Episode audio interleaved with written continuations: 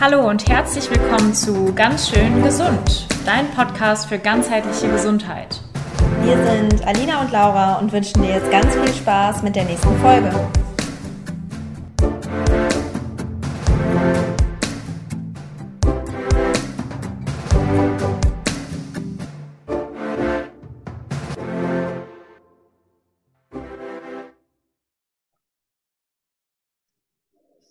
Wir freuen uns heute, euch eine ganz besondere Folge vorzustellen, nach der wir schon sehr, sehr häufig gefragt wurden. Und zwar sprechen wir heute darüber, wie Ayurveda und die Medizin zusammenpassen, also die Schulmedizin, und welche Schnittmengen es gibt. Und ja, ich freue mich total, dass Alina und ich das heute zusammen machen. Es ist jetzt seit Ewigkeiten mal wieder eine Folge, die wir zusammen schaffen. Und ähm, ja, ich freue mich total, dass wir zusammen sprechen.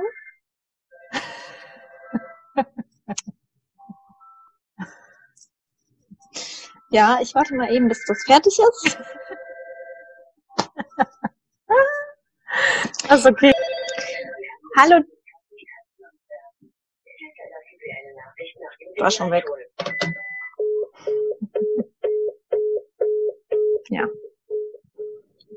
Dann fange ich jetzt einfach nochmal an, oder? Ist Ja. einfacher. Ja. Gut.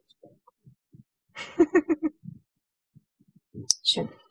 Wir nehmen heute eine Podcast-Folge auf, äh, nach der wir schon sehr, sehr oft gefragt wurden. Und zwar erzählen wir euch heute ein bisschen dazu, wie die Schulmedizin und Ayurveda zusammenpassen und ähm, ja, gehen auch auf einige Schnittmengen ein, äh, die uns aufgefallen sind, ähm, ja, im Bereich Schulmedizin und Ayurveda. Und ich freue mich auch mega, dass Alina und ich heute endlich mal wieder eine Folge zusammen aufnehmen werden. Ja, Corona hat uns ja äh, einen deutlichen Strich durch die Rechnung gemacht. Ähm, wir wollten eigentlich dieses Jahr natürlich vermehrt zusammen die Folgen aufnehmen und auch in einer vielleicht besseren Tonqualität, als das jetzt über Zoom der Fall ist. Aber ich denke, ihr könnt trotzdem sehr, sehr viel davon mitnehmen und habt gutes Wissen dann am Ende dieser Folge. ähm, ja, wie war das für mich? Ähm, es war für mich, als ich den Ayurveda kennengelernt habe, ähm, so, dass ich sehr, ich war sehr offen dem gegenüber, weil ich eigentlich das Gefühl hatte, ich ähm, vermisse eben was in der Schulmedizin. Und obwohl man denkt, man vermisst irgendwas, sieht man dann eben doch diese ganzen Schnittmengen. also es gibt ja doch ähm, sehr viel, was eben total logisch ist, was mit der Schulmedizin übereinstimmt. Und das fand ich super cool, weil ich als Ärztin dann auch weiß, wie ich das natürlich meinen Patienten näher bringe, ohne dass das jetzt vollständig in die Hokuspokus-Richtung geht. Ähm, ich weiß nicht, wie war das für dich, Laura, als du das erste Mal so vom Ayurveda ein bisschen was mitgekriegt hast? Mhm. Ähm, ja, bei mir war es tatsächlich so, dass ich ähm, natürlich jetzt kein Medizinstudium hinter mir habe, aber ich bin, was Ernährungswissenschaften angeht, ja relativ gut aufgestellt und habe mich da einfach sehr, sehr viel auch weitergebildet, ähm, ganz viel Selbststudium gemacht und äh, ja, sehr viel ausprobiert und ähm, teilweise auch so einzelne Fortbildungen an Unis gemacht und so weiter und so fort. Und da ist mir halt aufgefallen, wie oft die Ernährungswissenschaften tatsächlich extrem gut zum Ayurveda passen. Klar, manche Sachen sind im Ayurveda, finde ich, noch ein bisschen differenzierter. Ähm, aber nichtsdestotrotz sind ja viele Sachen, zum Beispiel eine gesunde Vollwerternährung, die ja im, in, der Schulmedi äh, in der Ernährungswissenschaft vermittelt wird. Also, dass auch Getreide integriert wird, dass gesunde Fette integriert werden, dass ähm, ausreichend Proteine integ- integriert werden, was natürlich auch super gut pflanzlich möglich ist. Ähm, darauf wird eben einfach geachtet und es geht halt nicht in die Richtung irgendwie von einer Low Carb oder einer Low Fat Ernährung oder so, sondern einfach ja eine gute ausgewogene ähm, ein, ein guter ausgewogener Essensteller, sag ich mal. Ähm, der, da streben wir im Ayurveda ja nach. Ähm, und das sind so Sachen, die mir bei der Ernährung einfach sehr, sehr schnell aufgefallen sind, wie schön das passt. Und dann geht Ayurveda natürlich noch ein bisschen differenzierter vor und sagt, ähm, klar, wir schauen nicht nur auf die Nährstoffe, sondern wir schauen auch darauf, wie kannst du es verdauen. Das heißt, im Zweifel greifen wir vielleicht mal zu einem Mehl, was ein bisschen leichter verdaulich ist, was weniger äh, Mineralien noch in sich hat ähm, und vielleicht kein extremes Vollkornmehl ist, weil wir es besser verdauen können. Aber das schaut man dann eben von Fall zu Fall.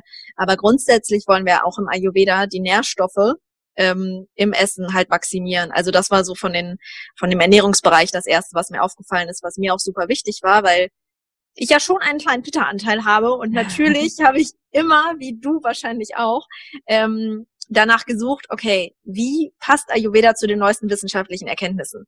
Und du wirst mir wahrscheinlich zustimmen, viele Sachen aus, aus dem Ayurveda ähm, sind ja heute tatsächlich schon wissenschaftlich mega gut belegbar. Ähm, ja. Und ja, das fand ich einfach so super schön, das mitzubekommen. Ja. Was, was waren bei dir so die ersten, ja, die ersten Sachen, wo du gesagt hast, boah, Schulmedizin und Ayurveda passt so mega gut zusammen oder ähm, ja, da ist die Behandlungsmethode von der Schulmedizin und Ayurveda schon irgendwie ähnlich. Ja. ja. Also ich fand es vor allen Dingen, ähm, also die Grundlagen fand ich total einleuchtend. Es war wirklich so, dass ich jedes Mal in meiner Ausbildung dachte, boah, ja krass, das passt irgendwie zu der Schulmedizin und ja, was soll ich sagen, irgendwie so gerade dieses Konzept von den Doshas und mit den Elementen. Ich finde, das ist immer noch auch was, ähm, was ich, egal wie viel Wissen man über Ayurveda vermeintlich schon kennt, ähm, immer allen trotzdem noch erkläre, weil diese, die Doshas sind nicht alles. Ne, man, man darf sich nicht darauf, ähm, ja, so total festlegen und man darf nicht zu dogmatisch da werden, aber diese Grundlagen bringen einfach so ein Grundverständnis von Krankheiten mit. Und wenn wir jetzt zum Beispiel beim ähm, in so eine Pita-Störung reingehen, ne? also zum, wir sagen, es ist jemand, der wirklich von Natur aus zu Entzündungen neigt. Ich habe es ganz, ganz häufig, dass ich die Patienten vor mir sitzen habe und denke, du bist ein ganz schöner Peter. und dann erzählen die mir, ja. Und dann habe ich da noch so entzündete Gelenke und irgendwie habe ich auch Probleme mit der Verdauung. Ich habe öfter mal so Durchfall. und ähm, ohne dass ich das vielleicht möchte, aber dadurch, dass halt dieses Wissen vom Ayurveda da ist, denke ich dann immer so, ja, was soll ich dazu sagen? I know you. Ich kenne mm. dich. Ich weiß, was deine Probleme sind sozusagen.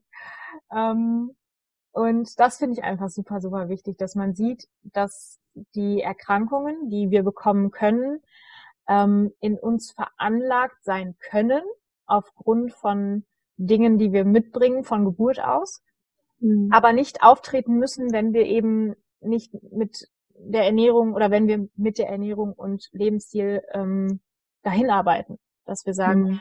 wir arbeiten so ein bisschen Richtung Gleichgewicht, anstatt das noch zu verstärken. Und das mhm. war sowas, was mir so ein bisschen die Augen geöffnet hat.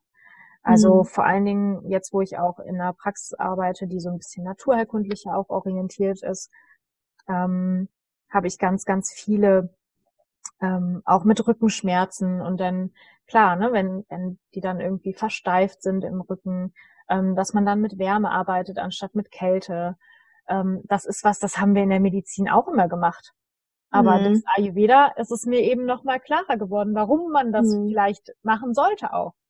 Ähm, oder warum zum Hintergrund, zum Hintergrund ja. vielleicht ganz kurz. Schmerzen, also generell Schmerzen werden halt dem Vata-Dosha verstärkt zugeschrieben. Das Vata-Dosha setzt sich aus den Elementen Luft und Äther zusammen. Das ich es nochmal kurz aus, auf.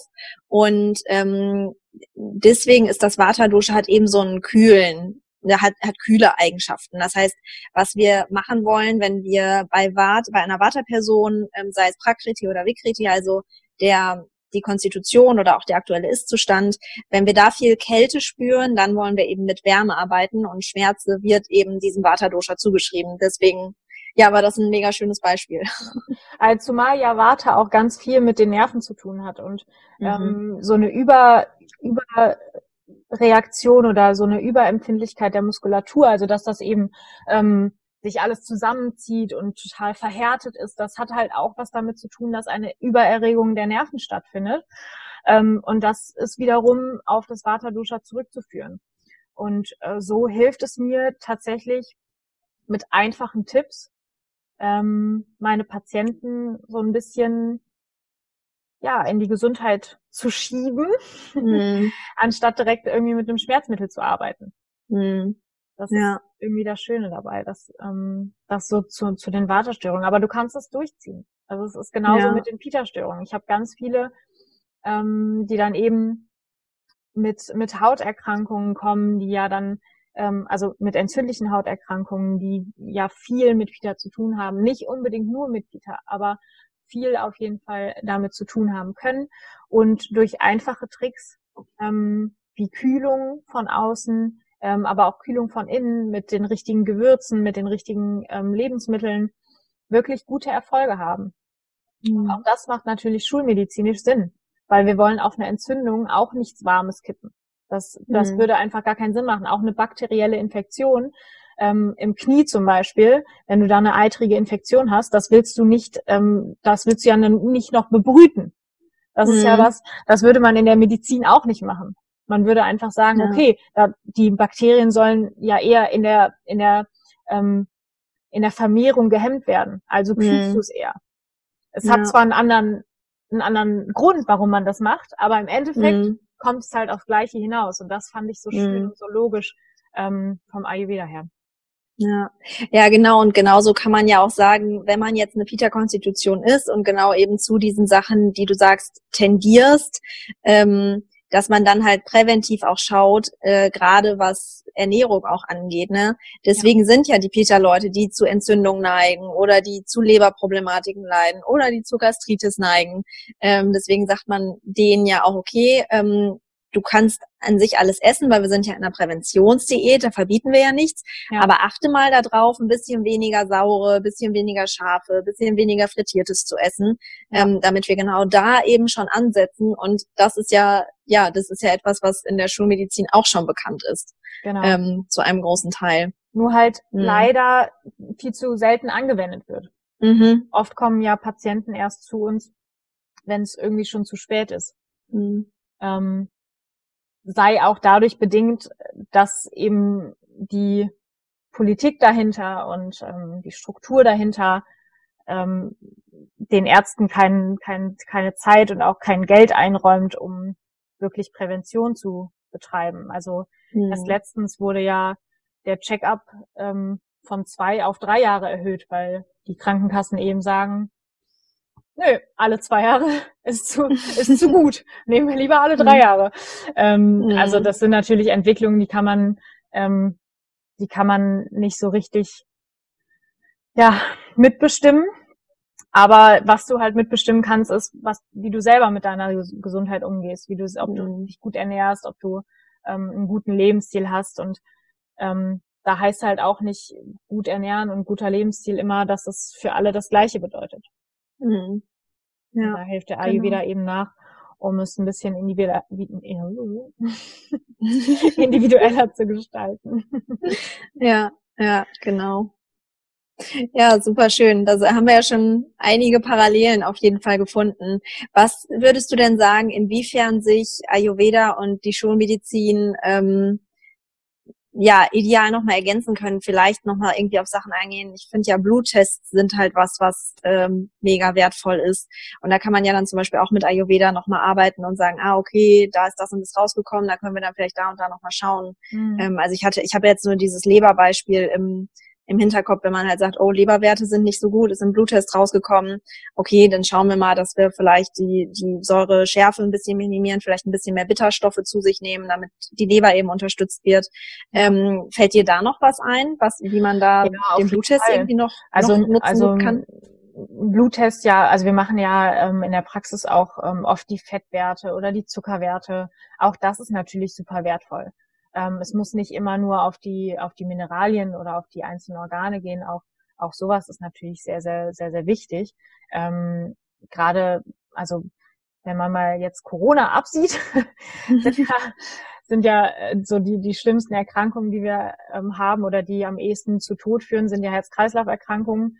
Ähm, und die werden maßgeblich von dem Zucker und dem Fettwert mhm. in unserem Blut mitbestimmt. Ähm, das sind natürlich auch immer Ernährungsformen, aber manchmal ist es eben dann auch wichtig, das wirklich öfter zu kontrollieren und zu sagen, was kann ich denn ayurvedisch noch dagegen tun? Also ähm, genauso gut, wenn wir jetzt die Schilddrüse haben.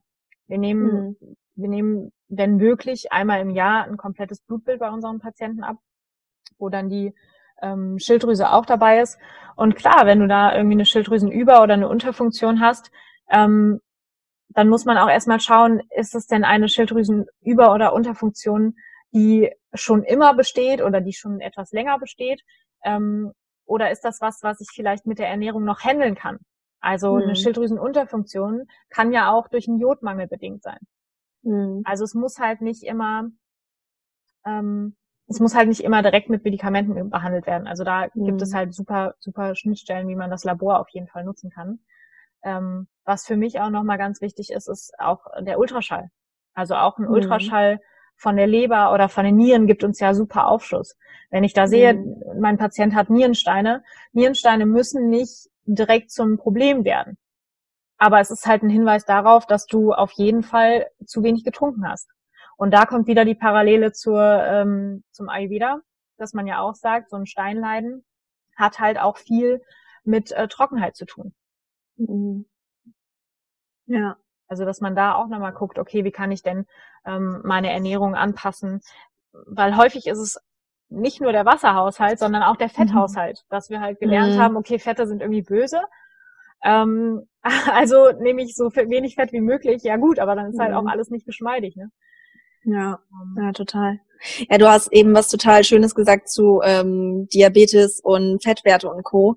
Ähm, und da können wir ja direkt an der ähm, ja, Kappa-reduzierenden Ernährung eigentlich arbeiten, weil ja. ich glaube, was wir total viel vergessen, ähm, ich muss auch sagen, ich, ich habe eigentlich auch größtenteils Klienten, die halt eher ähm, Vata-Pitta-Problematiken haben.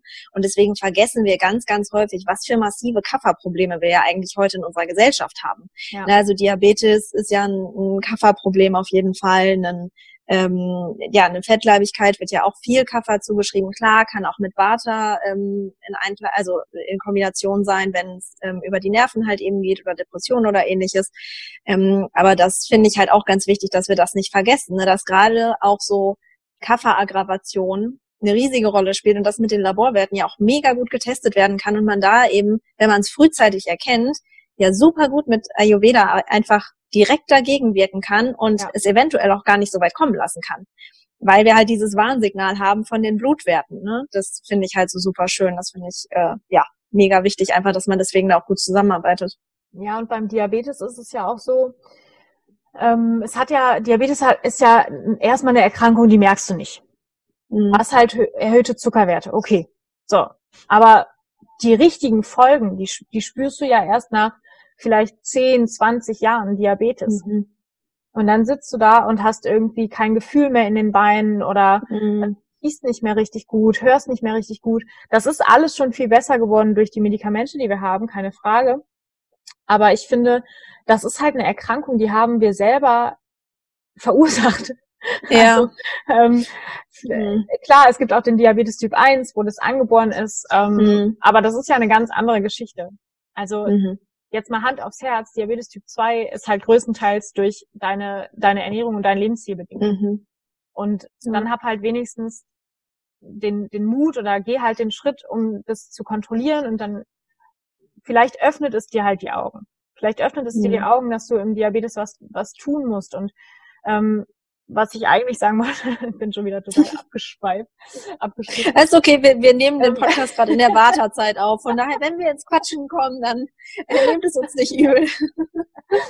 nee, es ist so, ähm, was ich eigentlich sagen wollte, ist, man sieht da auch wieder die Logik vom, vom Ayurveda so schön, weil primär haben wir vielleicht eine, ähm, eine Kafferstörung, dass wir, warum auch immer, ähm, eben zu hohe Blutzuckerwerte haben.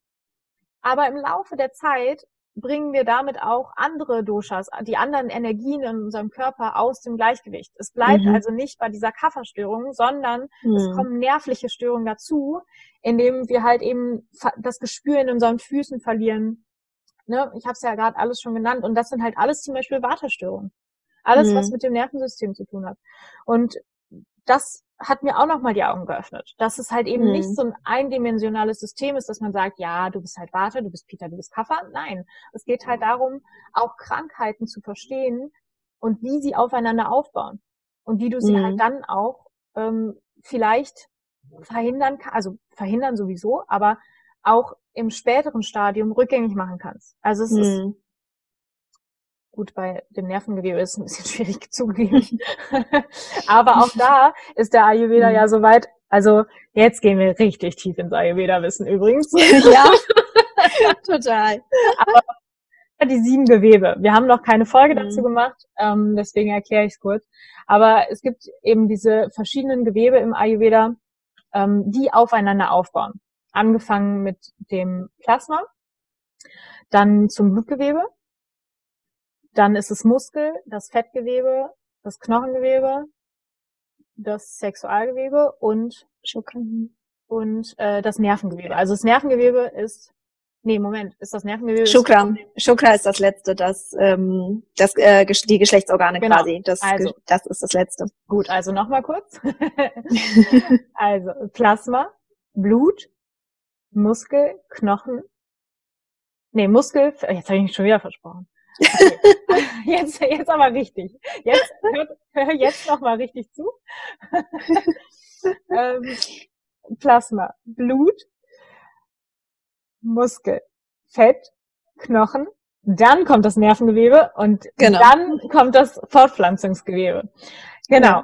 Und je höher das in diesem Ranking ist, desto komplexer ist das Gewebe und desto schwieriger ist es, wenn dort eine Erkrankung auftritt, die wieder rückgängig zu machen.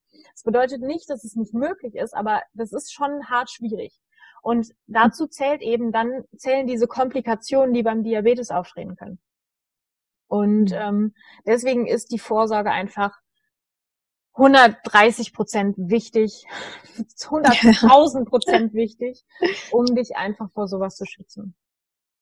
Ja, genau, total. Ähm, ich hatte eben noch einen Punkt, den ich jetzt gerade tatsächlich vergessen habe zum Diabetes, aber ähm, ich glaube, das ist okay. Ich glaube, wir werden auch wahrscheinlich jetzt noch mal eine Folge zu den Datums machen müssen, also zu den Geweben ähm, und das noch mal ein bisschen detaillierter zu erklären, äh, wie wir da vorgehen. Äh, ach genau, ich weiß es wieder, was ich eben noch sagen wollte. Und zwar ähm, genau ist das eben so dieses ganz, ganz spannende, dieses diese Mehrdimensionalität, dass ähm, bei einer Krankheit eben nicht nur ein Dosha gestört ist, sondern in der Regel sind es tatsächlich mehrere. Und dann müssen wir halt ganz genau gucken, was sind die Ursachen, wie können wir als erstes die Ursachen vermeiden und wie können wir dann eben weiterschauen und ähm, die Komplikationen, die aufgetreten sind, eben gegebenenfalls schon wieder rückgängig machen. Aber ähm, von, von den Krankheitsbildern her wirkt Ayurveda ähm, vielleicht auch für Leute, die Ayurveda studieren, erstmal weniger komplex als die Schulmedizin, weil wir eben diese Einteilung nach Vata, Pitta, Kapha haben. Ähm, und die Bezeichnungen für bestimmte Krankheiten im Ayurveda vor 2000 Jahren eventuell noch gar nicht existiert haben. Trotzdem kann man aber jede Krankheit mit Ayurveda sehr, sehr gut und, und eben den Doshas sehr, sehr gut einordnen. Dann eventuell nicht mit einem Dosha, sondern vielleicht auch ähm, mit mehreren Doshas. Aber durch dieses Erfassen der Doshas und der Eigenschaften können wir dann eben, obwohl wir gerade Ayurveda-Therapeuten hier ja auch nicht die fünf bis acht Jahre studiert haben wie in Indien, können wir da eben sehr, sehr kraftvoll diese Disbalance schon mit ausgleichen und ähm, dann eben auch teilweise in Kombination mit der Schulmedizin oder auch präventiv natürlich ähm, sehr, sehr gut nutzen. Ja, ja, das war eben noch ein Punkt, den ich ganz wichtig fand, wie wir die Krankheiten quasi so ein bisschen einordnen können. Ja. Genau. Hast du noch was? Fällt dir noch was ein, was wir noch mitgeben wollen? Ähm, nee, ich glaube, wir haben alles gesagt. Also ihr seht, wir haben diese Folge ausführlich geplant. Nein, ähm, also mir ist einfach wichtig, dass man, dass man aus dieser Folge mitnimmt, dass eben dieses Dosha-System nicht einfach so aus der Luft gegriffen ist, ähm, sondern wirklich Hand und Fuß hat, auch mit der Schulmedizin übereinstimmt ähm, und dass sich da einfach jede Menge Schnittmengen ergeben. Man könnte jetzt wirklich mhm. für, für so viele Dinge ähm, ein Beispiel nennen, aber das würde den Rahmen hier total sprengen. Aber wenn du mehr darüber erfahren möchtest, kannst du dich auf jeden Fall auf unseren Instagram-Accounts informieren. Ähm, die Laura heißt dort Ayurveda Vibes mit Ayurveda-Vibes. und äh, ich heiße da Dr. Alina Hübecker, auch jeweils mit einem Unterstrich. Ähm, ja, getrennt. Also wenn du uns noch nicht folgst, kannst du das gerne tun. Und lass uns gerne einen Kommentar da oder teile die Folge mit Freunden, wenn du sagst, das müssen die unbedingt erfahren, wie toll Ayurveda ist und wie geil das mit der Schulmedizin übereinstimmt. Ähm, ja, wir freuen uns immer über Feedback und viel Spaß noch in der Corona-Zeit. Ja. Bis zum nächsten Mal. Hab noch einen schönen. Tag.